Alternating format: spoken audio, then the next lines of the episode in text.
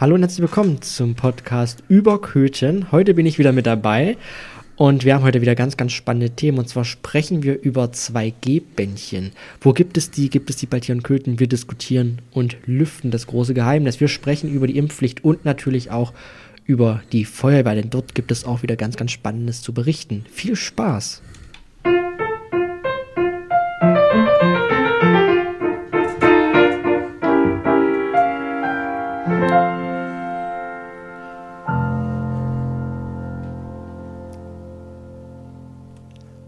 Und an meiner Seite heute wieder der Martin. Hallo Julian. Und der Stefan. Hallo Julian. Dankeschön. Mein Name ist Julian und ich begrüße euch recht herzlich zum Podcast über Köthen.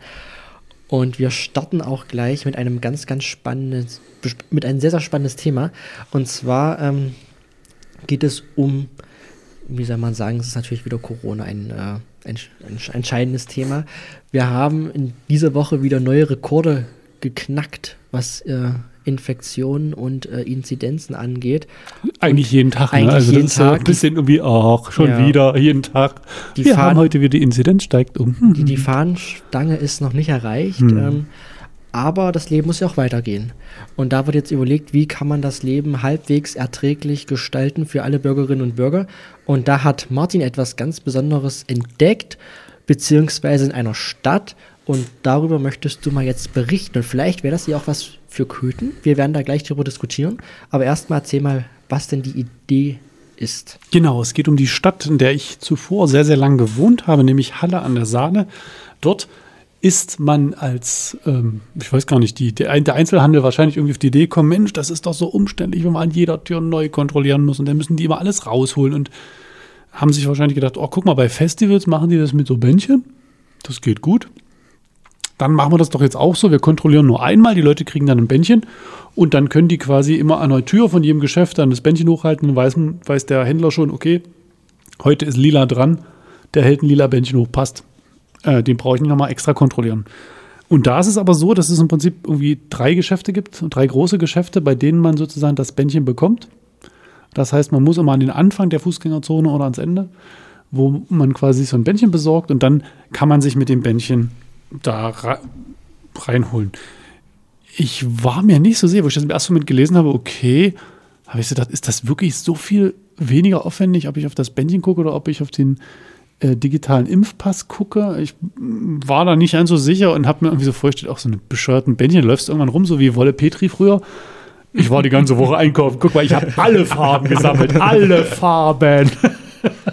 Das gibt es ja tatsächlich, du hast es gerade schon angesprochen, mit Festivals. Also es gibt Ja, ja. tatsächlich so Festivalgänger, die haben so von zehn Jahren diese Bänder da dran kleben. Ich finde das ja ein bisschen eklig, wenn da so zehn Jahre so ein Stoffding dranhängt, äh, was sich da wahrscheinlich auch für so ein paar Tiere drin Mhm. Da dran wachsen setzen. Tiere, von denen wusstest du gar nicht, dass es die gibt. So, da, da zieht man dann die Knoblauchschildkröte vor Und, und wundert sich dann, wo kommt die denn her?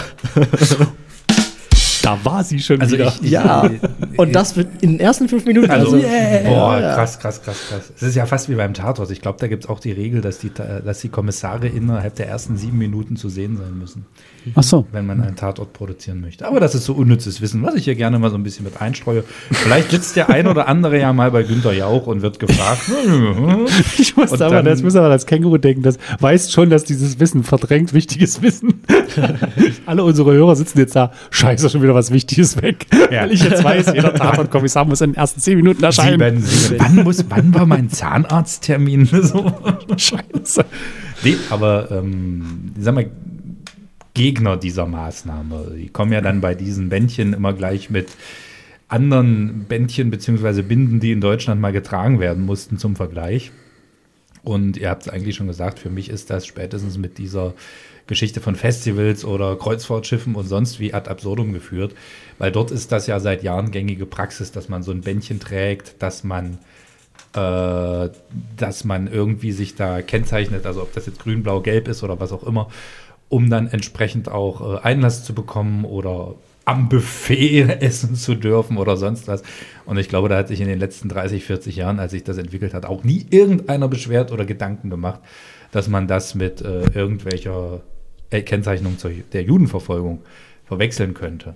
Grundsätzlich, ähm, also ich habe es tatsächlich mal an einem Tag gehabt, wo ich unterwegs war, wo ich glaube ich, ich habe danach mal gezählt, neunmal meinen Impfnachweis und den Ausweis dazu. Und ich bin ganz ehrlich, das nervt dann schon.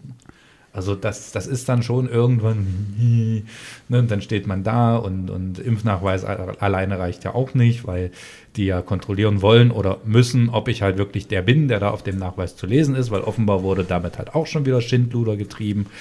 Und ähm, ja, ich kann mir schon vorstellen, dass es grundsätzlich das auch äh, verbessert. Denn du müsstest ja theoretisch in jedem Geschäft am Einlass immer jemanden stehen haben, der das kontrolliert. Ja, oder, oder der das ad hoc kontrolliert. Und wenn ich mir jetzt in Köthen zum Beispiel manchmal die inhabergeführten Geschäfte angucke, wo dann der Inhaber selber hinterm Ladentisch steht. Ne, und teilweise auch alleine, ob ich da jetzt an den Köpke denke, ob ich da an Schönemann denke, Gibt bestimmt auch noch an, äh, andere, die jetzt nicht gerade Schmuck her verkaufen, egal. äh, Schon aber, auffällig, was dem ja, Stefan zuerst ja, einfällt. Ja, ja, irgendwo muss ich ja hin mit dem Geld. Nützt ja nichts. Nützt ja nichts, genau. Und ähm, dann stelle ich mir gerade so diese Situation vor, du brätst einen Kunden, der, der, brätst den? Der, der brät, du brätst den, genau. Okay. Der zweite kommt rein, muss warten. Theoretisch müsstest du ja in dem Moment diesen Beratungsvorgang abbrechen, um bei dem zweiten die Kontrolle vorzunehmen, weil der dritte, der kommt, ist ja vielleicht das Gesundheitsamt. Hm, das ist möglich. Aber die Frage ist ja, wenn ich einen berate, dann, ob der nur getestet ist oder nicht, kann ich ja trotzdem erstmal nicht kontrollieren, weil ich ja ein Beratungsgespräch bin. Das heißt, ja, müsste ja. sowieso warten, ob der ein Momentchen hat oder nicht.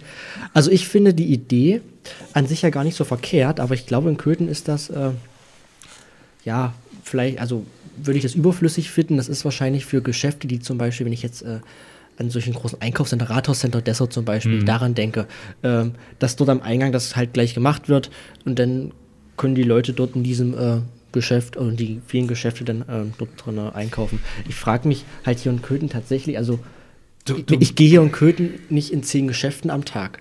Also wenn Nein. ich vielleicht in eins oder zwei gehe, äh, dann ist das schon viel. So, und dann nehme ich auch das im Kauf, äh, halt das kurz vorzuzeigen. Und wenn ich jetzt zum Beispiel diese, diesen, dieses Bändchen erst noch irgendwo abholen müsste, also wenn wir jetzt, wir sitzen in der Waldstraße, nehmen wir mal an, bei ähm, Elena, Demokratie Läden, ist, ist dann der, der Stand, wo dann die Bändchen gibt, dann müsste ich ja erstmal von mir zu Hause dorthin laufen oder irgendwo anders hinlaufen. Es wohnt ja nicht jeder wie der Julian mitten in einer Fußgängerzone. Ja, aber guck mal, wie viele Zugänge es gibt. Ja, ja, klar. Und wir, ja. das glaube ich, das würde sich auch zeitlich gar nicht rechnen. Dann hm. warte ich lieber zwei Minuten vor dem Geschäft und wird dann kurz kontrolliert. Und die nächste Frage ist ja, wie lange gibt, gibt es überhaupt noch dieses 2G-Modell? Das ist ja auch in der Kritik und da laufen ja auch gerade schon Gerichtsverfahren. Also das steht alles noch in, der, ja, in den Sternen.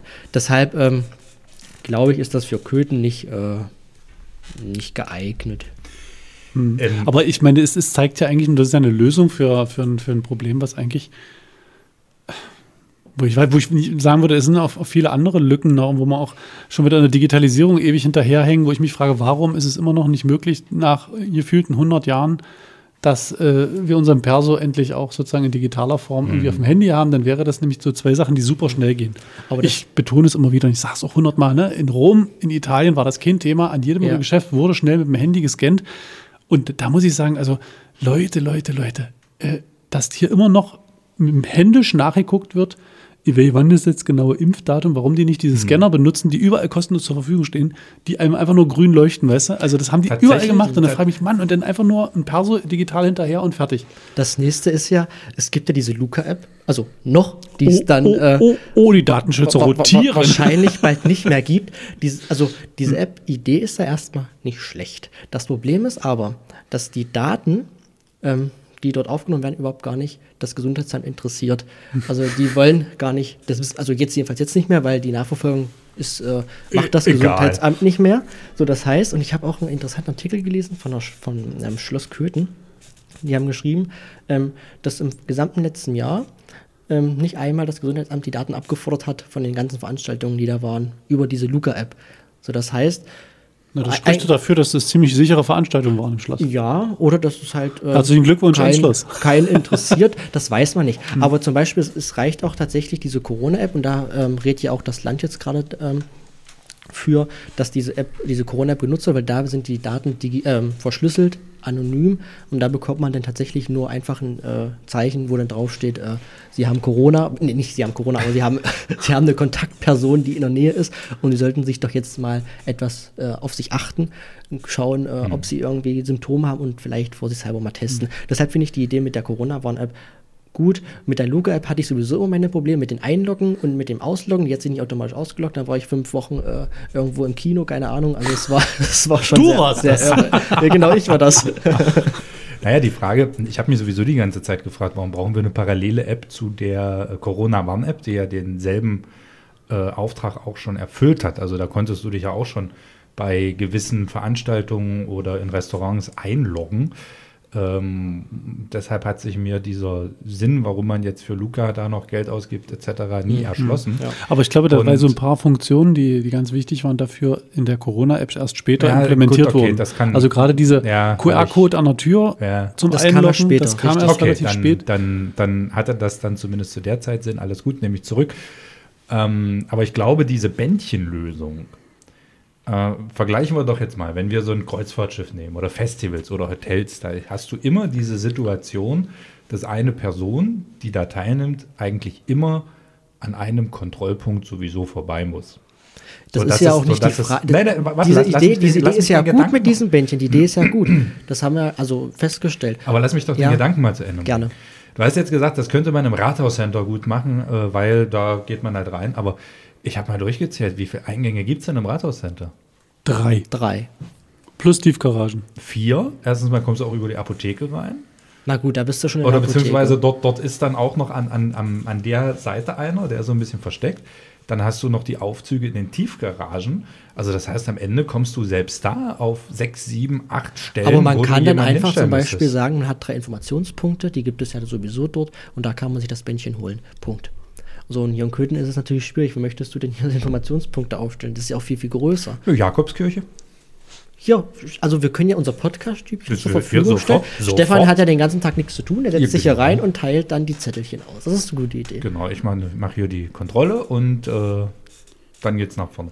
geht's nach Nee, vorne. es ist, es ist die Frage. Ich gebe dir ja auch recht, Julian, ähm, wie viel oder wie oft muss man, wie oft geht man in Köthen jetzt in diese Geschäfte, wie viel benutzt man da oder geht man dann nicht halt doch so in zwei, drei Sachen und äh, hat dann seine Wege erledigt, da geht das schon. Dann Also, bist du der, ist ja immer die Frage, was für ein Einkaufstyp bist du? Bist du der, bist du der Bummler? Oder bist du eher der, ich arbeite meine Liste ab, die ich habe? Also ich will ein paar Schuhe, die müssen schwarz sein und, zwei, und, und oben offen und unten zu und dann reicht mir das. Für das Ich ganze gehe in das eine Geschäft und fertig. also tatsächlich. Oder bist du derjenige, der äh, ich gucke mal hier, ich will das- mal da reingucken? Na, dieses, dieses Bummeln, was ich ab und an gemacht habe, ich gebe es ja zu, in bestimmten Läden, also sicherlich mal so, was Elektronik betrifft oder was so äh, drogeriemäßig oder sonst was, das ist tatsächlich in dieser Corona-Zeit dem, ich brauche das, ich gehe dahin, ich kaufe das, ich gehe wieder nach Hause, gewichen. Hm. Komplett. Ja. Bei euch? Ich bin von Haus aus nicht gerade so der, der Shopper. Mhm. Also ich kaufe wirklich so die, die, die nötigen Sachen ein. Ähm, nur wenn ich tatsächlich mal irgendwas Interessantes brauche. Also zum Beispiel so Kleidung kaufe ich tatsächlich ähm, nicht in der Innenstadt Köthen, weil der Kleidungsstil mir nicht zusagt. Es ist halt eher für das ältere Semester gedacht. Ähm, aber so zum Beispiel bei, bei Hannemann oder hier Naturales, so wo es halt so ähm, regionale Lebensmittel gibt, da achte ich schon drauf. Also mache ich jetzt nicht jede Woche, aber wenn ich darauf Lust habe, dann gehe ich da mal rein oder ähm, Apotheke oder ja, Müller und so weiter und so fort, was es halt hier gibt. Äh, in der Innenstadt bei NP gehe ich auch öfters mal rein und äh, kaufe da meine Lebensmittel, die ich dann vielleicht mal noch brauche. Aber ansonsten ähm, bin ich tatsächlich nicht so einer, der so schlendert. Anders sieht das dann aus, wenn ich in so einem Malls bin, weil da ist auch alles so kompakt. Oder zum Beispiel auch in der Leipziger Innenstadt, da ist auch äh, viele Geschäfte, die auch einen zusagen. Da ist das dann anders. Aber ist ja jeder, wie er mag und äh, jeder hat ja so seine eigenen Vorstellungen und Ideen. Hm. Und vielleicht ist es ja mit den Bändchen, aber ähm, ja, also mich hat ja- mich hat nicht so ganz überzeugt und ich denke, es hat ein paar Haken. Auf der anderen Seite versuchen ja die, die Händler einfach nur auch Lösungen zu finden für ein Richtig. Problem, was sie selber nicht Richtig. geschaffen haben. Und deswegen sagen wir, ziehen wir einen Hut für jede gute Idee. Versuch und dann, macht klug. Genau. Probieren, ob es so funktioniert und äh, Wie gesagt, vielleicht Die- weckt es ja den Jäger und Sammler in dir. Oh, ich Genau, habe ich jetzt hab jede alle- Farbe dieser Woche. Eigentlich wollte ich heute gar nicht einkaufen gehen, aber es ist der letzte Tag der Woche, genau, der mir genau. noch fehlt. So wie im Harz mit dem Stempeln. So, Ja, so Wandernadel. Aber da könnte man auch eine gute Geschäftsidee machen. Also wenn da sich die Werbegemeinschaft, Stefan, das wäre jetzt so ein Auftrag vielleicht äh, an, an dich gerichtet, da so vielleicht Der Auftrag. der Auftrag. ähm, da vielleicht so was Cooles kommt, so eine Sammelaktion. Und wenn man, sage ich mal, zwei Wochen, also zehn Bändchen, also gut, das Wochenende noch mitgesehen, also 14 Bändchen hat, dann ähm, bekommt einer so ein ähm, Eis. 3D-Bastelhalli geschenkt. Kannst du ja vielleicht mal. Äh, Oder eine Schere, um sie loszuwerden. oder eine Schere. Der Unterarm voll ist. Also äh, man sieht, Kreativität, es sind keine Grenzen gesetzt. Man kann äh, aus, wie sagt man immer so schön, aus, aus Mist Gold machen. Nee, ich, ich, ich- sorry, ich frage mich halt echt gerade, weil wir haben ja auch gelernt, es gibt ja immer wieder schwarze Schafe. Das haben wir jetzt ja spätestens bei den Impfpässen gelernt, dass ganz, ganz viele Impfpässe im Umlauf sind, die offenbar gefälscht sind. Deshalb, ganz ehrlich, wenn ich dann immer so die Statistiken sehe, wie viel äh, auf einer Intensivstation sind geimpft oder ungeimpft, muss ich dann immer so ein bisschen schmunzeln, bei dieser Masse an gefälschten Impfpässen ist das für mich absolut Na nicht aussagekräftig. Davon mal ja jetzt abzusehen. nicht jeden Und unterstellen. die, nein, nicht, nicht jedem unterstellen, aber man muss natürlich ist. bei so einer äh, Aktion auch überlegen, wie fälschungssicher ist so eine Aktion. Und du kannst dir diese Bändchen, also solche Festivalbändchen oder wie, wie die ja dann heißen, äh, das werden ja normalerweise äh, jetzt nicht so eine hochwertigen sein, sondern das werden diese, Papier diese Papierbändchen ja, farblich sein. Und theoretisch kannst du dir dann auch äh, zu Hause über irgendeinen Internethandel, über irgendeinen äh, Schreibwarenhandel oder was auch immer, diese Bändchen komplett einmal im Farbsatz bestellen und äh, hast sie dann auch da. Also ich glaube, so auch, das, auch den Aspekt darf man ja nicht Ja, aber lassen. wenn man jetzt, sage ich mal, noch. Äh, Hundertprozentige Sicherheit gibt es, glaube ich, hast, hast du nie. nirgendwo. Also hast du ja auch, kannst du auch Falschgeld damit bezahlen. Also du hast immer irgendwo äh, schwarze Schafe, egal ob das jetzt mit Corona zu tun hat oder auch in anderen Bereichen. Äh, das glaube ich, da muss man halt auch mit, mit leben und dann ähm, die Dinge Nein. so sicher machen. Zum Beispiel, man kann zum Beispiel diese Bändchen auch bedrucken, indem man zum Beispiel draufschreibt, äh, Werbegemeinschaft Köthen. Und die dann in verschiedenen Farben macht, die kann man nicht aus dem Internet kaufen. Mal als Beispiel. Aber oder warum sollen die in Halle auf ihr Bändchen Ich Werbegemeinschaft rede jetzt von Köthen Köthen. drücken? Ich Warum jetzt von sollten sie es nicht, Stefan? Warum sollten sie es Ja. nicht? Ja, stimmt. Die hätten ja auch, oder wenn draufsteht, Podcast über Köthen. stimmt. Das war eine schöne Idee. Vielleicht ist das eine Geschäftsidee für uns, dass wir die einfach ich habe doch gesagt, du sollst hierher kommen und dich hier hinstellen und die Bändchen verteilen. Da Ja, hast, du mich, da hast du mich noch Wir ausgelacht. machen, wir, Man machen muss- das, wir machen das viel besser. Wir machen Stirnbänder. Naja. Selbst die Strikte, die sind so fälschungssicher. Jeden Tag ein anderes Ja. selbstgestricktes. Ja. Die Sache ist ja, Stefan hat mich ausgelacht, aber wenn man die Geschäftsidee weiterspinnt, dann ist es gar nicht so doof. Man muss dann nur ein bisschen überlegen und aus Mist Gold machen. Da scheiden sich die Geister, Ja. wie es die, diese Geschäftsidee betrifft, lieber Julian. Naja. Aber lass uns mal lieber weitermachen, sonst. Haben wir noch bessere Ideen? Also ich fand die Idee gar nicht so schlecht mit den bedruckten Ja. Bändchen. Also, Tattoos. Nein, das ist eine sehr gut. Spätestens jetzt werden wir mit dem nächsten Thema weitermachen. Genau. Und zwar, wir bleiben einfach gleich bei, bei Corona, weil es so schön ist, ähm, weil es uns bewegt, aufregt. worüber sprechen wir dann eigentlich, wenn Corona vorbei ist? Dann sprechen wir über die schönen Sachen, die es dann wieder gibt. Feste, Treffen und so weiter und so fort. Magen-Darm-Grippen. Magen-Darm-Grippe. Aber wir. Fahrradzählanlagen, die gestohlen werden. Also es Genau. gibt äh, unzählige, glaube ich, Info Geschichten, die man noch hier berichten können.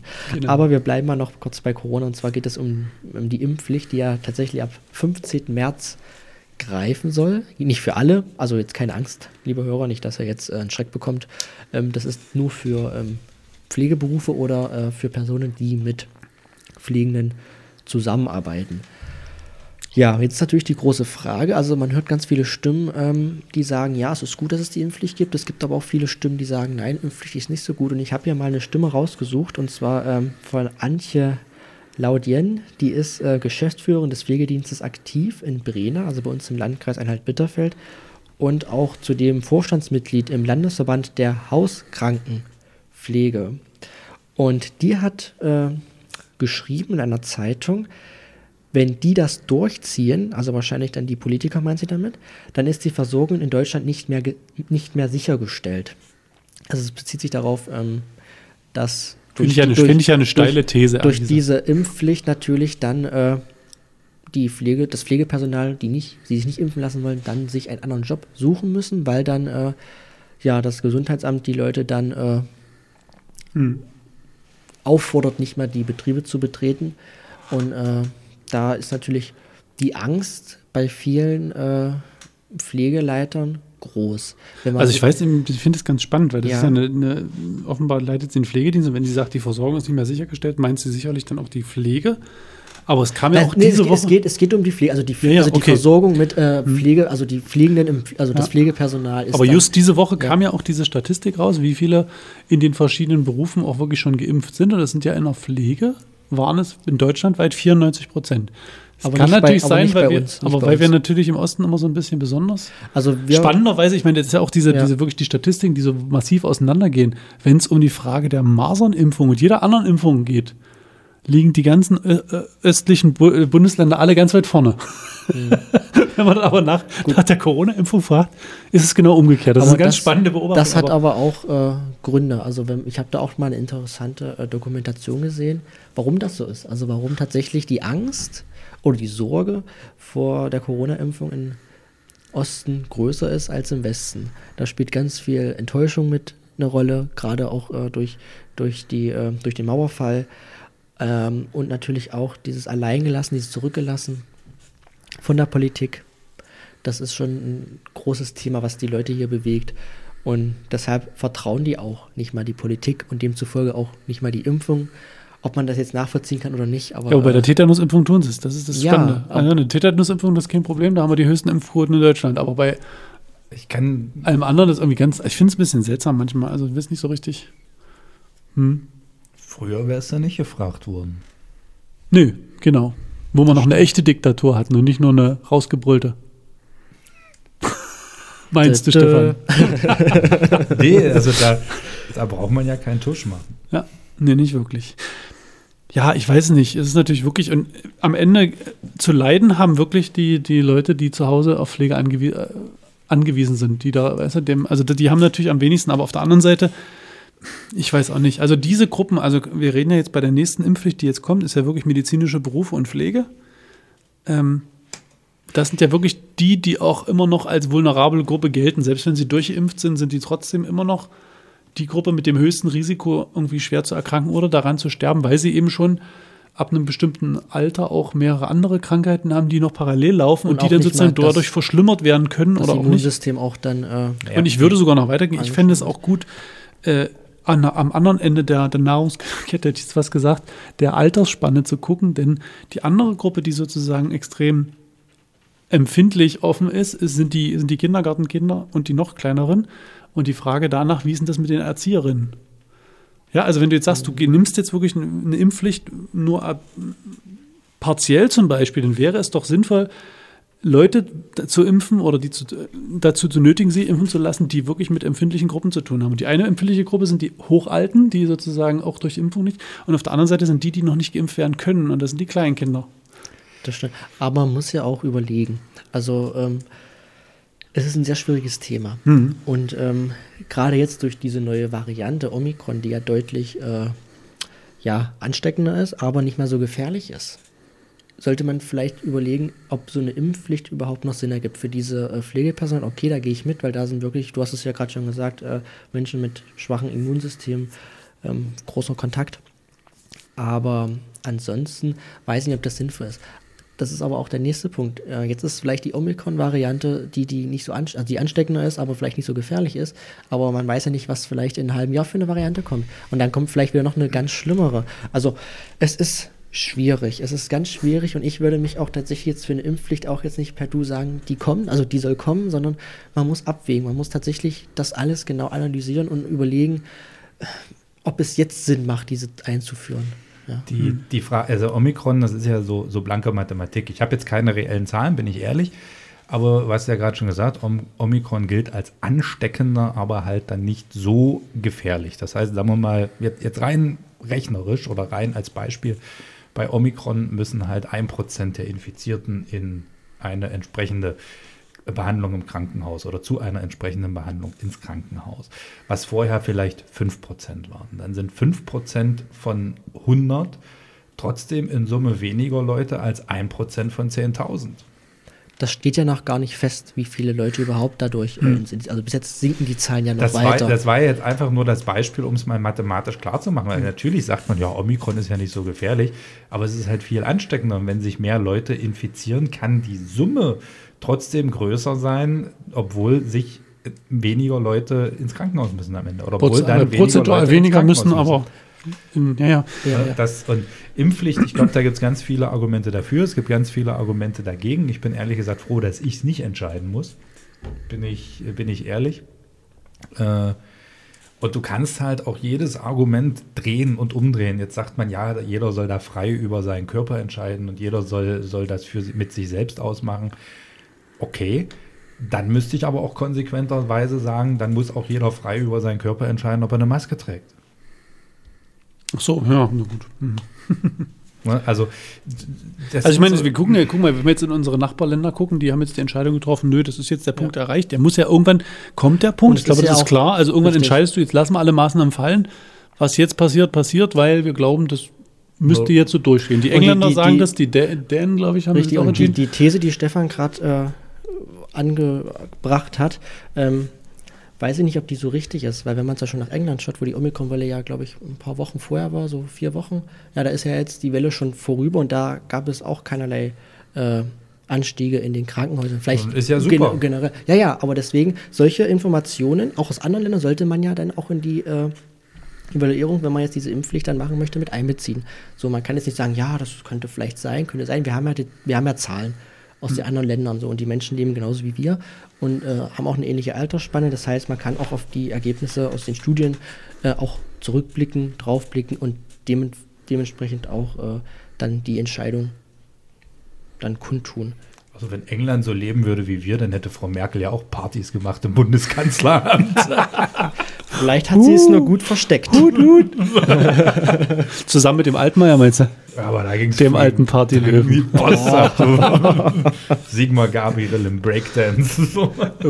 Nee, also ta tatsächlich Impfpflicht. total- Ja, also auch ich bin nach wie vor, ich habe es glaube ich vor ein paar Wochen schon mal gesagt, dass ich da selbst schwanke. Den einen Tag so, den, den anderen Tag so oder, oder halt für mich viele Dinge dafür sprechen, viele Dinge dagegen sprechen. Ne, jetzt könnte ich natürlich auch sagen, äh, kann ich in einer evangelischen Kirche arbeiten, wenn ich nicht getauft bin? Wird schwer. Vermutlich. Sag mal, frag mich wo. nee, aber Also ich meine, wir, sind, wir Ja. leben hier ganz ehrlich, also das Mhm. ist ja ein ganz cool, also hier, wir leben in einer Region, wo ganz viele Leute nicht getauft sind. Das heißt, wir haben auch schon, wenn wir Leute anstellen, Ja, aber deinen Job kann ich, könnte ich doch Nee, jetzt zum Beispiel nee, nicht klar. machen, wenn ich nicht, wenn ich nicht getauft bin. das Also hat Grenzen, klar, aber so, ich meine, wir haben ne? ja zum Beispiel wir haben Leute, die bei uns im Kindergarten arbeiten, die bei uns im Kinderheim arbeiten, da sind ganz viele nicht getauft. Ich glaube, im Die Krankenhaus ja auch, sprechen sie auch ich- nicht vom Vierten. Die, die Sache ist ja aber, wenn ich äh, im, im, Krankenhaus Doktor werde, kann ich auch nicht mit dem Hauptschulabschluss hingehen und kann sagen, ich möchte Doktor werden. Da brauchst du auch gewisse Voraussetzungen. Ja, ja, das sind die Voraussetzungen für einen Beruf. Aber das äh, weiß ich nicht. Also die Impfpflicht ist ja halt auch dementsprechend gefährlich, dass gerade auch viele Pflege, äh, das großes Pflegepersonal dadurch äh, verschwunden geht. Gerade auch bei uns in der Region, und wo schon die Bezahlung nicht hoch ist, wo schon, äh, sag ich mal, auch die, Alters, äh, die Altersstruktur auch ja, viel älter ist. Das heißt, wir haben eigentlich ein großes Problem. Wenn ähm, das Pflegepersonal jetzt noch wegfällt und wir haben tatsächlich, glaube ich, so eine Impfquote von 80 Prozent, das heißt 20 Prozent fallen weg. Bei einigen äh, Altenheimen ist es noch drastischer, da fällt fast ein Viertel weg. Also ähm, ich sehe das schon als großes Problem. Vielleicht nicht in anderen, Land, äh, anderen Bundesländern, aber bei uns schon. Deshalb sollte man da wirklich auch genau überlegen.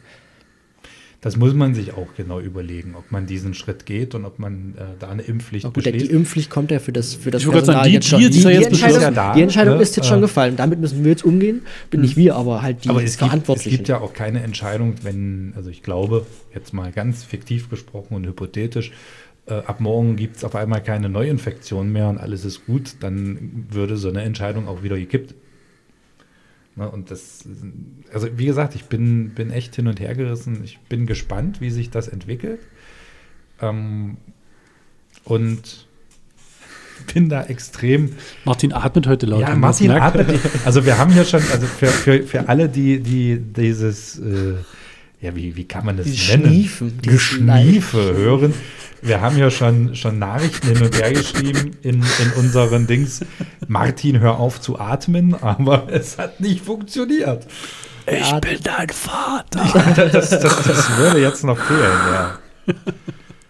Also wir merken, wir kommen da auf keinen grünen Zweig. Das ist eine große Entscheidung, eine wichtige Entscheidung, die wahrscheinlich auch noch lange äh, diskutiert werden Und die auch muss. nicht in Köthen getroffen wird. Und das die ist auch unser Bonus. definitiv nicht in Köthen getroffen wird, äh, sondern im großen Berlin. Äh, wir bleiben an dieser Sache dran Und und beobachten das auch, wie das äh, so wird. Gut, schließen wir das Thema Impfpflicht damit ab und kommen wieder zurück in unsere schöne Bachstadt. Und zwar gibt es äh, ja unsere schöne Feuerwehr Ja, ich habe mit ja, ganz vielen Ehrenamtlichen, die ähm, tatsächlich, wenn es brennt und irgendwas passiert, rausrennen und äh, ja, uns helfen, wenn wir in Not sind. Und die Feuerwehr, die hat äh, mal geschaut, wie sah es denn 2021 aus in puncto Einsätze? Also wie viele Einsätze haben sie gemacht? Wo lagen die Schwerpunkte? Was war besonders anstrengend? Und da hat Stefan mal geschaut und gibt uns jetzt mal da einen kleinen Überblick, was da so äh, im Jahr 2021 für Einsätze die Feuerwehr bestreiten musste. Ja, wir haben ja hier vor ein paar Wochen über Kinderbücher gesprochen und unter anderem über das Kinderbuch, was ich sehr gerne gelesen habe. Bei der Feuerwehr wird der Kaffee kalt. Und äh, ich glaube, so ungefähr müsste das in Köthen auch gewesen sein. Ich war überrascht. 247 Mal sind die Kameraden ausgerückt. Und das ist schon, wenn man sich überlegt, 365 Tage hat es ja, also mindestens so jeden zweiten Tag, alle anderthalb Tage, wenn man das so rechnen möchte. Aber was mich natürlich. Ich weiß das ziemlich genau, weil ich wohne da, wo die Feuerwehr immer vorbeifährt. Und Was- wie, und Also mein, was machst du da, jüngster Sohn, mein jüngster Sohn steht immer am Fenster. Feuerwehr! Hat er dann im Okay. letzten Jahr also 247 Mal gemacht. genau. Hast du ihm das Buch eigentlich schon vorgelesen? Ja. Und ist gut ja, ja angekommen? ich glaube schon. Ja, ist, ist Sehr begeistert. Löschmeister Wasserhose? Ja. Nee, wir hatten sie ja, Doch, oder? da ja. Wasserhose. Aber das, das Spannende ist ja, wir sehen natürlich immer nur diese großen Einsätze. Wir denken Ja, zurück an den Neustädter Platz, ne? diese große Feuer, was, was wirklich auch dramatisch war und alle auch gesehen haben. Arnsdorf. Arnsdorf war auch letztes Jahr? Ja. Oh, krass, dann war es ja wirklich ein krasses Jahr. Hm, Also zwei so Großbrände sind schon, glaube ich, auch was Besonderes dann für die Feuerwehr, aber das sind natürlich auch ganz viele kleine Sachen. Ne? Da ist mal hier so ein Mini-Feuermelder geht los und dann muss die rausrücken, eine Katze vom Baum retten. Machen die das eigentlich wirklich? Ich glaube, wir müssen den Yves Kluge noch mal einladen, den noch mal fragen. Ich bin jetzt so gespannt. Wie viele Katzen hast du 2021 vom Baum Er, gerettet? er sagt zumindest, es sind die ähnliche Einsatzzahl wie 2020, aber es waren halt auch größere und intensivere Einsätze dabei. Ne, viel mehr Brände, größere Hausnummern hatten wir gerade schon. Arnsdorf, Neustädter Platz. Und 140 Kameraden haben da im letzten Jahr gegen die Brände gekämpft. Und ja, 15 Kameraden im Schnitt je Einsatz. Und zusammen auf das Jahr verteilt 5500 Stunden im Freiwilligendienst im Einsatz. Tag und Nacht. Ich liebe ja so eine Statistik. Wahrscheinlich können die auch sagen, wie viel Kubikmeter Wasser sie verspritzt haben und so. Das ist ziemlich Na, cool eigentlich, ja. wenn man sich das überlegt. Also stellt man das mal bildlich vor. Und noch mehr liebe ich das ja, wenn dann sozusagen so eine Statistiken aufbereitet werden. Ne? Also wir haben so viel Wasser verspritzt, da würde man die Jakobskirche zweimal voll machen. Mit sowas will ich hören. Aber Weißt du, das man, ich cool, das kann ich vergleicht mir ja immer, vorstellen. man vergleicht ja immer mit Fußballfeldern oder so groß ist das Saarland, das passt Und- dann und Badewein. rein. Na, das ist ja Und fast das Badewein. gleiche Fußballfeld Genau. Saarland. Ne? Das ist ja, wenn man das so. Da müsste ich jetzt einen Tusch machen. Mach mal einen Tusch. Ich habe das, ich, es war ja in Halle diese Ausstellung hier zum Tag der deutschen Einheit und äh, Ach, das, war die schön. Das Saarland hatte da tatsächlich irgendwo auch so so ein Schild. Äh, das Saarland passt so und so oft in Deutschland. das fand ich super. Also war, ne, war so schön, äh, schön selbstironisch. Nee, zwei kleinere Waldbrände gab es auch. Und das Unwetter im Oktober. Der Darf man ja Sturm. auch nicht, nicht vergessen. 21 Mal sind sie da raus bei diesem Unwetter. An einem Tag. An einem Tag. Oha. Genau. Das ist also schon eine Fast Hausnummer. Dann, dann hatten Ja. wir die Diskussion. Da wird der Kaffee wirklich kalt. Dann Ja. wird der Kaffee kalt, ja. Dann hatten wir die Diskussion äh, ne, im Stadtrat, wenn wir gerade beim Thema Feuerwehr sind, wo kommt das neue äh, Haupt- Gerätehaus, Gerätehaus hin? Tja, und sie wünschen sich nach wie vor mehr Mitglieder. Und, Wo kommt es äh, denn hin? Ich finde, finde tatsächlich, wenn man jetzt sagt, hier. Weißt du das, Stefan? Lass mich doch den Gedanken erstmal zu Ende bringen, Ja, Julian. aber du sagst einfach was und Äh, lässt unsere es Zuhörer wurde, es einfach wurde so. diskutiert, dieses äh, Gerätehaus. Naja, wo kommt das denn hin? Vielleicht in den Holländer Weg? Ja, Zufälligerweise? Na, wenn du es weißt, dann sagst du. Naja, dann muss das unseren Zuhörern aber auch sagen. Die wissen das doch nicht. Ja, du kannst es ihnen doch auch Hab ich sagen. doch jetzt. So, ist doch schön. Der Julian ist heute aber auch wieder so ein bisschen. Nein, ich, Bissig. mö- ich möchte nur, dass, Ähm. dass unsere Zuhörer auch äh, gut durch die Sendung geführt werden. Und Zuhörerinnen. Und Zuhörerinnen. Zuhörenden. Denn ich bin heute der Host. Äh, Host. Also, Stefan, du äh, ich kannst, find- entschuldige, ich find wollte dich nicht ich find- unterbrechen. Ich finde das immer so spannend, weil äh, man erwartet ja bei der Feuerwehr auch eine gewisse professionelle Arbeit. Warten wir Ja, auch von dir. Und ähm, die Geschichte ist ja trotzdem alles ehrenamtlich. Ja, ja. Und ich finde es immer total spannend, wenn so bei anderen Veranstaltungen oder bei anderen Vereinen und man sagt jetzt, boah, die Nummer, die ihr da aufgeführt habt, die war ja gruselig oder die Veranstaltung war ja schlecht organisiert und so. Und dann kommt immer dieser, dieser Spruch, naja, sie machen das ja auch alle ehrenamtlich, das ist ja, das darf man ja nicht vergessen. Und ich frage mich dann immer, wie, wie sieht das aus bei der Feuerwehr? Ne, ist das dann auch so? Ja, tut mir jetzt leid um Ihre Oma, aber wir machen das alle ehrenamtlich, das dürfen Sie nicht vergessen.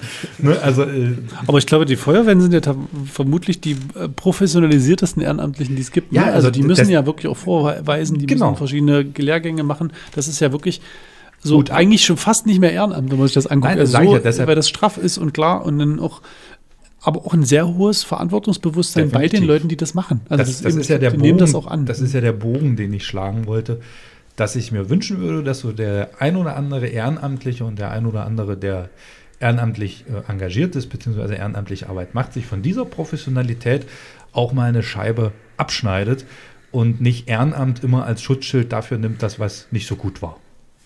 Das hast du so schön gesagt. Das finde ich auch. Also Oh, man, so müsste, schön. man hätte es aufnehmen müssen, dass man sich immer wieder anhören kann. Wie praktisch. Wie praktisch. Wie praktisch. Spulen Sie einfach nochmal zurück. Zurück. Nein, also tatsächlich ein ganz großes Dankeschön von uns vom Podcast über Köthen und ich glaube, da spreche ich auch für Martin, für Julian sowieso, weil A hat Julian das rote Mikrofon und heute auch eine rote Feuerwehrjacke an. Lalü, lala. Und äh, Dankeschön, dass ihr da auch immer schön und gut auf uns aufpasst. Und ähm, ja, spiel ruhig was ein. Ja, da ist der Applaus. Was, was wäre die andere Taste gewesen? Oh, das passt, das passt nicht Ungünstig. so gut. Das passt Darum, nicht ich so. habe kurz gezögert, Ja, welche ja, ist es? ja. Welche ist es? Ja, ja. Aber hat es ja 50-50 schon. Ja. Das passt nicht so gut zur Feuerwehr. Und ihr sucht weiterhin Mitglieder. Also wer da vielleicht auch Lust hat, in dieser Truppe mitzumachen. Es ist eine dufte Truppe, was man so mitbekommt. Mit viel Verantwortung, aber auch mit viel Spaß. Spaß. Also guckt gerne mal vorbei, wo in Köthen die Feuerwehr ist. Wer es nicht weiß, in der Bärteich-Promenade.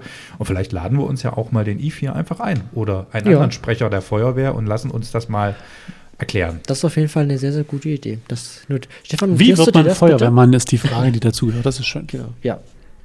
Und ähm, wir hatten ja vor einem Monat, knapp einen Monat, ja, oder ein bisschen länger schon her, hatten wir ja auch bei uns hier einen Gast. Wir hatten schon lange keinen Gast mehr, fällt mir gerade auf. Nur in den wir Weihnachtsfolgen. Na ja, gut, Weihnachten ist auch schon wieder Also ein Monat wir, wir, her. können ja, wir können ja jetzt schon anteasern. Würdest du mal mit, mit tiefer erotischer Stimme sagen, meine Damen und Herren, der Teaser? Meine Damen und Herren, der Teaser. In zwei Wochen haben wir wieder einen Gast. meine Damen und Herren, das war der Teaser. Auf jeden Fall hatten wir ja äh, im Mitte Dezember Gast, und zwar war das Amat. Und ähm, der hat uns ein bisschen was erzählt über sein tolles Restaurant, was er am Jürgenweg hat.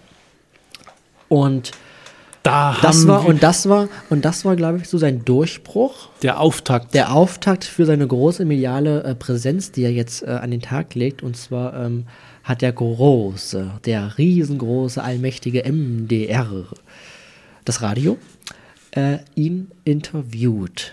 Jetzt fragt man sich, warum interviewt, interviewt man denn einen Wirt oder äh, einer, der einen Imbiss hat? Das ist, Na, das ist ja eigentlich Frage. relativ häufig, wenn ein großer Sender, wie Ja. über Köthen zum Beispiel, da was Stimmt, drüber macht, dann muss der andere Sender Da muss, der nachziehen. kleine, da muss der kleine dann muss Sender der NDR nachziehen. nachziehen, das ist doch klar. Richtig. Ich, ich finde das tatsächlich manchmal spannend, dass das gerade so Themen, die man auch so, so selbst behandelt hat oder die auch in, in einem anderen Podcast, äh, dem ich sehr verbunden bin, behandelt werden, dann doch immer so ganz zufällig so kurz danach ihren Weg in andere Medien finden. Aber es gefällt mir.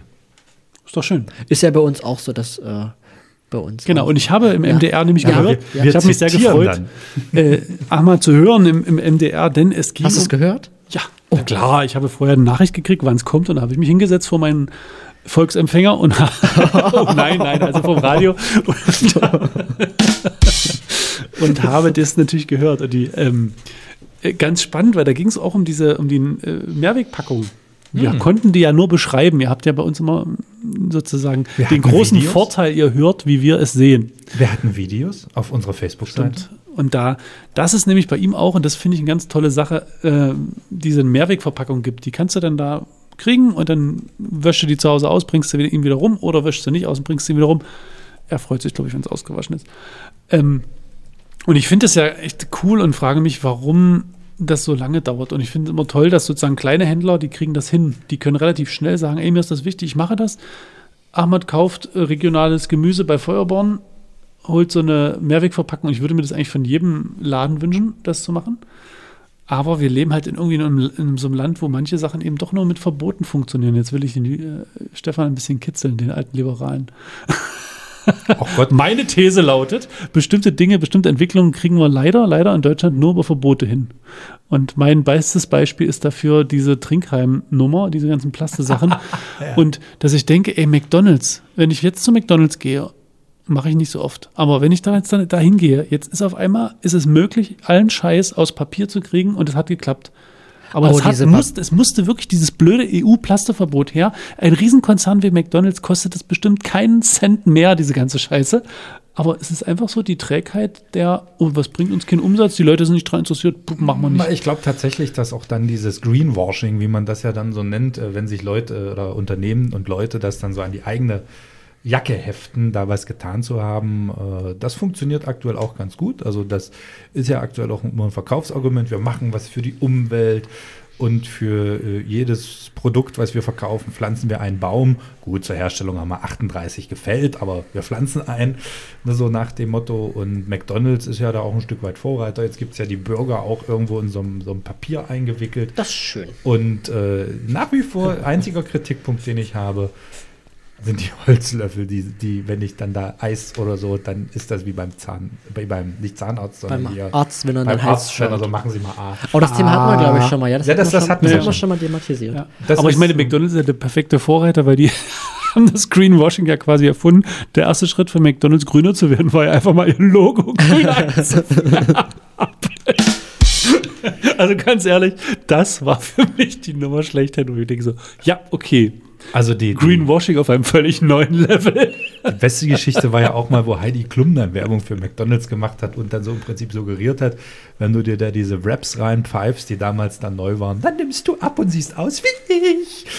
Aber das war nicht das, wo sie die Wraps zwischen die Fuß, Füße gesteckt hat und damit ihre Nägel lackiert hat. Nee, das waren Katjes Joghurtgums, ne? Das war aber auch Heidi Klum. Also ich sag mal, Ich wenn sie, dort, wenn sie da Wraps so komplette Wraps zwischen ihre Zähnen Dann malst du auf jeden Fall nicht daneben. Das ist Fakt. Aber wir sind ja, wie sind wir eigentlich von McDonalds dahin gekommen? Das eigentlich richtig gute Fastfood-Essen gibt es bei Ahmad, das wollte ich nochmal sagen.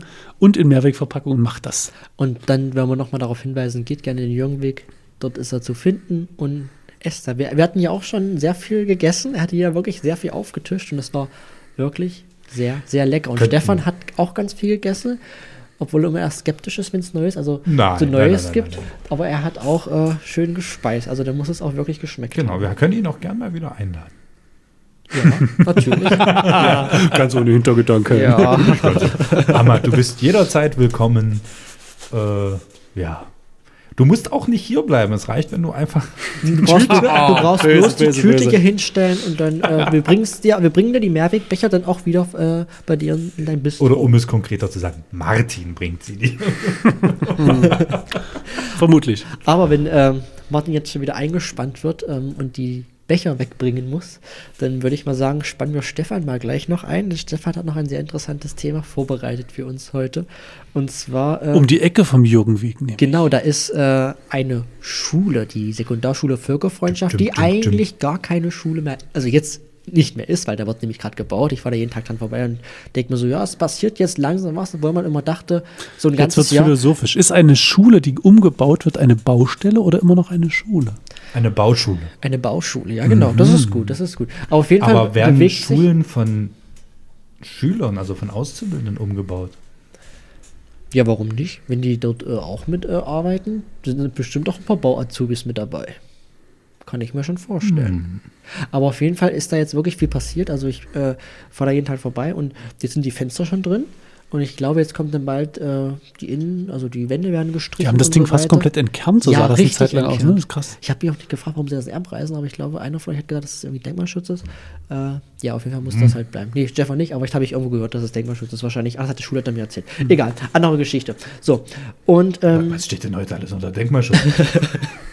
Du würdest dich wundern. ja, du würdest dich wundern. Ja, ja, gut, okay. Und auf jeden Fall wurde er vor zwei Wochen in der Hahnemann-Schule schon mal eingebrochen. Und da wurde auch irgendwie was geklaut. Das waren auch Schüler, glaube ich, die da irgendwie was geklaut haben. Und die Putzfrau oder die Küche, Schüler, die nachts in die Schule einbrechen. Das frage ich mich auch. Warum macht man das? Da merkt man was, was, das, was dieser Fernunterricht wirklich für ja, Spuren hinterlassen. Ja. Die können selbst abends können die nicht genug kriegen von der Schule. Und auf, auf jeden Fall wurde in diesem Schulrohbau jetzt auch eingebrochen. Und zwar von Schülern. Und ich glaube, die wollten einfach, dass die Schule schneller fertig wird, wollten da einfach mit anpacken und wollten damit bauen. Aber es hat nicht so ganz geklappt, denn ähm, nicht nur bauen wollten sie, sondern sie haben auch noch ein bisschen was mitgenommen. Aber Stefan wird uns da jetzt ein bisschen mehr zu erzählen. Mhm. Also der Wachdienst, da ist aufgefallen, 5 Uhr morgens war dann 17-Jähriger auf dem Gelände. Zwei weitere waren noch dabei. Die sind dann aber abgehauen und äh, sie wollten sich wohl nach Werkzeug umsehen. Ne?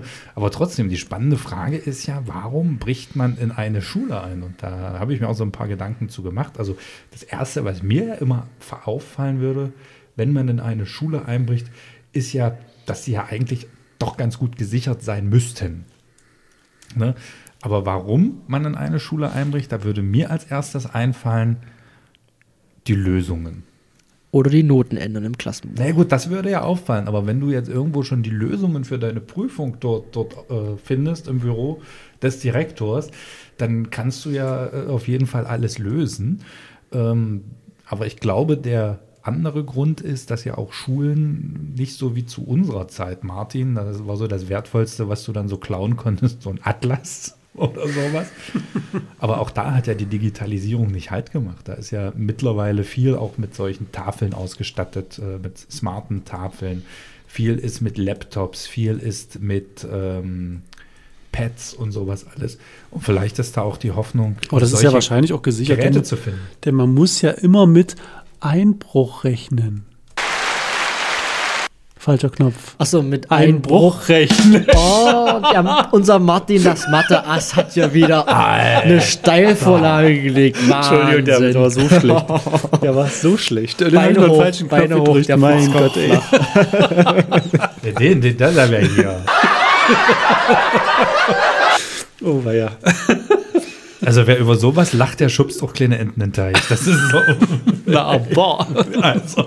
Ich fand das auch lustig. Nee, dass man, dass man da ja, irgendwelche technischen Geräte stehlen will und, und abbauen will oder sonst was. Weil ansonsten gibt es in der Schule ja tatsächlich nichts zu holen. Und wer sich gehofft hatte, da ein bisschen Bildung klauen zu können, das funktioniert leider nicht so. Ist eine Baustelle. Nein, aber du hast ja, wir hatten ja auch die andere Schule, die Hahnemann-Schule, wo vor zwei Wochen eingebrochen wurde. Ich hatte ja einleitend vor meinem Beitrag gesagt, gut, da sollte es das Werkzeug sein, aber warum bricht man überhaupt ansonsten in eine Schule ein? Vielleicht wollten wir auch einfach mal gucken. Sonst nie da gewesen oder was? Genau, das ist zumindest einmal. Das kann, also muss ja einen Grund haben, dass man auf so eine bescheuerte Idee kommt. Ja, man weiß es nicht. Vielleicht, vielleicht wenn ähm, du. Gelegenheit macht Diebe, kann man auch sagen. Ne? Wenn, so eine, wenn ja. da halt noch nicht alle Fenster drin sind, kommst du wahrscheinlich auch relativ schnell rein, guckst von außen, siehst du eine Bohrmaschine liegen, brauchst du eine. Ja, Aber als 17-Jähriger eine Bohrmaschine, ich bitte dich. Auf jeden Fall, wenn der 17-Jährige uns jetzt hört ähm, und äh, ja, sich gerne öffnen möchte und die Frage uns beantworten möchte, warum man denn 5 Uhr früh als, als 17-Jähriger 5 Uhr früh aufstehen. Nur gut, der hat wahrscheinlich durchgemacht. Ach, so viele, der wird dann noch so nicht viele, im Bett gewesen sein. So, so, viele Fragen, die. Also, das ist sehr spannend. Also, wir bleiben. Wir, vielleicht meldet er sich bei uns und dann werden wir äh, gerne. Wie könnte er sich denn melden bei uns, Julian? Oh, Martin, du bist so ein. Oh, ich, äh, ich, weiß gar nicht, was heute mit dir los ist. Also, ich bin fasziniert. Du läufst jetzt so hoch vom Auf, ja? Folge 39, da geht's los. das heißt, wir haben morgen, nächste Woche, morgen. Ah, ja, morgen nächste haben wir Woche haben wir 40. Mhm. Aha. Dein Al äh, Gut, machen wir jetzt weiter mit, äh, hm. ja, also man kann uns erreichen über äh, Facebook. Da kann man uns gerne eine Nachricht schicken. Seit 39 Folgen hat er uns noch keine Nachricht geschickt, aber egal. Äh, und man kann uns gerne auch äh, eine WhatsApp schreiben. Bitte nicht anrufen, weil Stefan Angst hat. Und unter der, unter der Rufnummer 01522 666 9373. Und ihr könnt uns auch gerne eine schöne Mail schreiben. Bitte mindestens eine DIN A4-Seite voll unter äh, überkötnetkircheanhalt.de. Die soll aber bitte nicht faxen, sondern. Doch, doch, faxen. wir drucken die Mail dann aus und die Nee. muss dann hier liegen. Genau. Dann scannen wir sie wieder Dann ein. scannen wir sie wieder ein. und die dann faxe ich die dem Stefan. Und Genau. Nee, Schlimm sind ja die Leute. Kennst du das jetzt? die, dann, die dann anrufen, ob man das Fax bekommen hat, auf dem steht, dass sie eine Mail geschickt haben. oh. Okay. So, und bevor das jetzt hier komplett ausartet in äh, komischen Theorien, ähm, machen wir weiter mit einer komischen Theorie. Ja. Ich Und sage zwar die, die große Sonntagsfrage steht an. Ich sage sie. Ganz spannend. An diesem Sonntag wird ähm, aus dem zweiten Buch Mose ein, ein Text vorgelesen. Da geht es darum, ihr kennt alle die Geschichte, die zehn Gebote. Mose kriegt die oben auf dem Berg und kommt auf, vom Berg runter und sieht das goldene Kalb und aus Wut schmeißt er die Dinger hin, die zerbrechen. Und er muss nochmal hoch und das Volk wird bestraft. Und er kommt dann aber wieder runter und hat, dadurch, dass er Gott begegnet ist, und sozusagen ihm von ihm die Gebote empfangen hat, leuchtet sein Gesicht. So wird da beschrieben. Also das ist so wie, und er macht sich dann, er wirft sich eine Decke drüber, damit die Leute sich nicht erschrecken. Das Spannende ist, also bei dieser Geschichte, die ist an sich schon cool, irgendwie der hat ein leuchtendes Gesicht und wie der damit umgeht. Aber das hat mich sofort daran erinnert, dass ich in, in, ich in Rom studiert und da gibt es diese Kirche San, San Pietro in Vincoli, weil das ist so, so beispielhaft quasi für dieses, für das Problem, was ich gleich beschreiben werde. Ja? Also da ist dieser 2,35 Meter große Mose aus Marmor geschlagen von Michelangelo. Tolles Ding, muss man gesehen haben. Wenn ihr da seid, schaut ihn euch an. Ganz toll, weil super fein gearbeitet und alles. Und dieser Mose hat halt, weil in der Zeit, wo Michelangelo den geschlagen hat, ähm, aus dem Stein raus, hat zwei Hörnchen auf dem Kopf. Und äh, das liegt daran, dass quasi die Übersetzung von, also die Bibel wurde ja mehrfach auch wieder weiter übersetzt, unter anderem ins Lateinische, in sogenannte Vulgata. Und bei dieser Übersetzung ist ein kleiner Fehler passiert und man hat sozusagen aus dem eigentlichen Wort, was da stand, nämlich dass sein Gesicht strahlend war, hat man, äh, es war gehörnt. Und so gab es sozusagen eine Zeit, ähm, um 1500 rum, wo man vorher auch schon, wo man im Prinzip äh, davon ausgegangen ist, der Mose hatte Hörner. Und das Coole ist, dieser Mose hatte, also in der San Pietro und Vincoli, hat immer die Hörner immer noch. Obwohl man irgendwann drauf gekommen ist, ey, die Übersetzung war scheiße, was macht man jetzt? Jetzt hat der Michelangelo aber diesen Marmorblock gemacht und wir können ja jetzt schlecht dem da die Hörner abkloppen. Also wäre schon Man gut, kann aber die doch abflexen. Sie sieht, auf jeden Fall haben sie ihm dann sozusagen, hat sich dann ein anderer Bildhauer rangemacht und hat diese Hörner äh, umgearbeitet äh, zu Locken. Und jetzt hat er quasi zwei solche Locken, so hat diese Mose quasi zwei Lockenhörner. Und ich musste sofort an Prinzessin Lea denken, die diese Ohrhörer, wisst Star Wars, ja, diese Ohrhörer Zöpfe und so. Sind das, sind das dann in der Kirche gesehen auch die Frohlocken? Auf jeden Fall ist mir sofort, als ich diesen Predigtext sah, fiel mir sofort dieser Mose wieder ein und ich dachte, ach cool, ja, das ist doch, das wäre der Aufhänger für die Predigt. Schade, dass ich diesen Sonntag frei habe. Hast, hast du schon wieder frei, ja? Ja, aber kann man das nicht tauschen? Oder sag mal, wer entscheidet eigentlich immer, welche Story erzählt wird? Na, das ist festgelegt. Es gibt Die, Ach, okay. die Frage ist ja eher, wer macht den Dienstplan? Achso, den machen wir selber. Den Ach, das heißt, in der Woche geht es immer um Ja. Moses leuchtendes. Nee, also nicht, nee, nee, Jahr nee, auch, nee. In sechs Jahren dann wieder. Ach so. Also es gibt quasi ein Durchlaufen, da, das ist, haben wir gleich Bildungsfernsehen hier, also Bildungshörer. Und äh, in der. Kirche ist es so, dass es quasi fest, einen festgelegten Predigtplan gibt und der kommt alle sechs Jahre wieder. Es gibt sozusagen sechs Jahre. Wir sind jetzt gerade im vierten, in der, im vierten Durchlauf äh, und dann kommt der fünfte und dann kommt der sechste und dann geht es wieder nach vorne los. Also alle sechs Jahre kommt dieser Predigtext wieder. Aber er wird dann immer anders interpretiert. Nur weil es ja immer eine andere Person ist, auch Okay. eine andere Zeit. Also das, der Abstand ist Aber auch das heißt, deutschlandweit, weltweit geht es an diesem Sonntag um dieses Thema? deutschlandweit. Deutschlandweit. Hm. Okay. Also in den evangelischen Kirchen in Deutschland, ja. Und deutschsprachige Schweiz? Teilweise. Und du könntest jetzt auch nicht sagen, ach nee, das ist jetzt überhaupt nicht meine Geschichte, ich mache jetzt hier was über Adam und Eva. Kann Naja, das, der Punkt ist, glaube ich, dass man, im, man ja ganz schnell dabei ist zu sagen, oh, das ist nicht meine Geschichte. Und dann würde wahrscheinlich dann der äh, bestimmte Pfarrer immer, den, immer die gleichen Sachen erzählen. Weil natürlich, du hast deine Lieblingsthemen. Komm, ich rede gerne über Rom. würde es dann ständig kommen. Ich würde mir immer irgendwelche Texte raussuchen und würde im Prinzip immer das mehr oder weniger das Gleiche erzählen. Ich glaube, der Mhm. große Vorteil daran, dass so eine Texte festgelegt sind, ist, dass du auch mal gezwungen bist, dich mit Dingen auseinanderzusetzen, mit denen du vielleicht normalerweise, nie, wo du nicht Mhm. rangegangen wärst, wo du sagst, oh, das ist nicht mein Lieblingstext, das muss nicht und so. Oder Ja, der- auch drauf gestoßen wirst, manchmal einfach zu sagen, hey, was hat denn das jetzt mit meiner Zeit jetzt zu tun gerade? Ich könnte mir jetzt viel bequemer gerade irgendwas suchen zum, zum Thema Abstand halten oder so. Hm. Ist das bei der anderen Kirche auch so? Oder ist, sind, Bei den Katholiken, glaube ich, gibt es sowas auch. Da ist auch ein Messplan, wo, Ah, okay. wo das festgelegt ist. Aber ich weiß eben nicht, wie das dort ist mit dem Turnus, ob das da auch so sechsjährig durchläuft. Keine Ahnung. Da bin ich ja gespannt. Da könnte ich den Kollegen Kensbock mal fragen. Ne? die, können wir, die können wir ja mal einladen. Dann haben wir hier volle Kirchenpower. Na, aber. Da geht's nach vorne, wenn Da Kensbock nach hier ist. Da, da wackelt das Mikro. Ja. Da kommen wir hier gar nicht raus aus dem. Meinst du? Da bin ich gespannt. Das bleibt spannend. Ja, es war eine sehr, sehr schöne Folge. Es hat mir Spaß gemacht und euch hoffentlich auch. Ging so. Okay, gut. Stefan, dann ähm, war das deine letzte Folge dann, ja? Oh, nein, nein, nein. Genießt das Wochenende. Der Frühling kommt bestimmt. es soll erstmal Sturm kommen. Es ist Januar. Der Frühling Und kommt man bestimmt. kann doch Ja, schon mal ein paar Frühlingsgefühle schon Ja, mal ja äh, einrufen. Ähm, genau, ich wünsche euch ein schönes Wochenende. Wir hören uns wieder nächste Woche, Freitag ab 1. Das wünschen, Macht jeder seins und Macht hört jeder Podcast hört hoffentlich. Podcast. Genau, das Über wünschen Köthen. wir dir auch lieber, Julian. Dankeschön. Genieß die Zeit. Ciao, Danke. ciao. Tschüss. Du warst ein toller Host. Weiß ich. So, Und nächste Woche ist Martin dran. mit den Hörnchen. Du könntest ja solche Hörnchen aufsetzen. vielleicht. Oh ja, oh ja. So eine Locken. Oh, Wenn du, wenn du Sonntag in der Kirche mit so Hörnchen sitzt. Katzenöhrchen. Süß.